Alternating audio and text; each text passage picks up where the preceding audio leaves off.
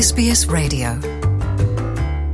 É, Luciana e ouvintes da SBS, o Benfica com futebol inspirado, eficaz, vistoso, com alegria, ao vencer os ucranianos do Dinamo de Kiev por 3-0, 5-0 no conjunto dos dois jogos, juntou-se ao Futebol Clube do Porto e ao Sporting no apuramento para a fase de grupos da Champions do futebol europeu, cujo sorteio decorre nesta quinta-feira. São assim três as equipas portuguesas na prova máxima de clubes do futebol na Europa.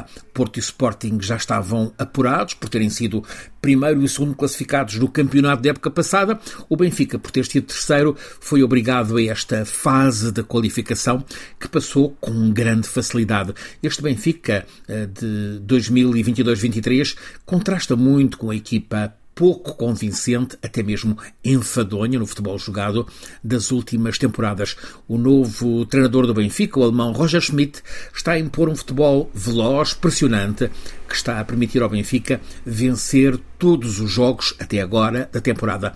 É facto que ainda não lhe coube defrontar equipas de topo. Frente aos ucranianos do Dinamo de Kiev, os gols foram marcados pelo argentino Nicolas Otamendi, pelo português Rafa e pelo brasileiro David Neres. Este Neres avançado pela direita, chegado esta época ao Benfica, vindo precisamente da Ucrânia, está a ser uma das grandes figuras da equipa portuguesa. É um nome provável, muito provável, para a seleção brasileira no próximo Mundial de Futebol do Qatar.